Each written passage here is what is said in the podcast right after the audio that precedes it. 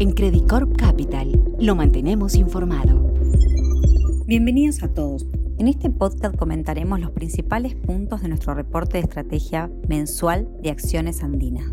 Nuestra región ha mostrado un desempeño positivo durante el mes de junio y las primeras semanas de julio, en línea con los mercados internacionales, a su vez impulsados por fuertes estímulos monetarios y un mayor apetito hacia la renta variable, producto de bajas tasas de interés y un alto precio en los commodities. A pesar de la aparición de nuevas olas de rebrote, tanto en Estados Unidos como Brasil, el mercado eligió focalizar su atención en la recuperación de la actividad en China y la reapertura económica en Europa y América.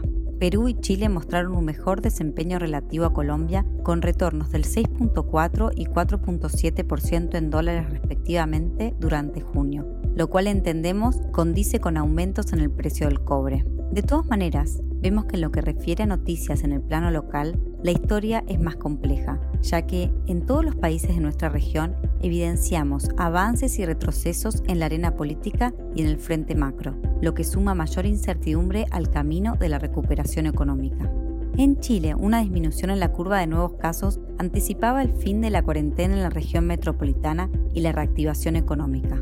No obstante, la aprobación en la Cámara de Diputados de una propuesta de ley para permitir el retiro anticipado del 10% de los ahorros previsionales cambió el panorama político, aumentando el riesgo de un nuevo estallido social a puertas del plebiscito constitucional del 25 de octubre. En Perú, si bien las últimas cifras de actividad decepcionaron, anuncios por parte del gobierno para reactivar la economía fueron bien recibidos. No obstante, las tensiones entre Congreso y gobierno se han incrementado. En Colombia, el alcalde de Bogotá anunció la cuarentena en varias regiones de la ciudad por las próximas seis semanas, justo cuando estábamos viendo con optimismo el manejo de la crisis sanitaria.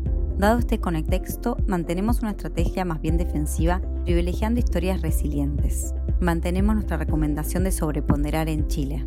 A pesar de que el avance de la propuesta para permitir el retiro anticipado de ahorros previsionales tendría un impacto negativo en la percepción de riesgo del mercado chileno por parte de inversionistas, creemos que el impacto en acciones en términos de flujos será limitado, ya que las AFPRES privilegiarán la venta de activos internacionales. Por otro lado, esperamos una menor contracción en utilidades este año cuando se los compara con Perú y Colombia. Nuestras acciones preferidas son Conchetoro y Entel. Mantenemos la recomendación de neutral en Colombia. En principio, dada la recuperación del precio del petróleo relativo a los niveles observados pre-COVID. Por otro lado, el rebalanceo del Colcap junto con la percepción de inversionistas de que el mercado colombiano está barato, debieran dar soporte a la bolsa a pesar de la falta de catalizadores. Nuestras acciones preferidas son Canacol, GEB y Grupo Aval. Finalmente, mantenemos la recomendación de subponderar en Perú. El gobierno anunció el plan de reapertura económica a pesar de que la crisis sanitaria aún no está bajo control. Por otro lado, creemos que la inestabilidad política debiera persistir durante este y el próximo año. Nuestras acciones preferidas son InRetail y Ferricorp. Muchas gracias por acompañarnos.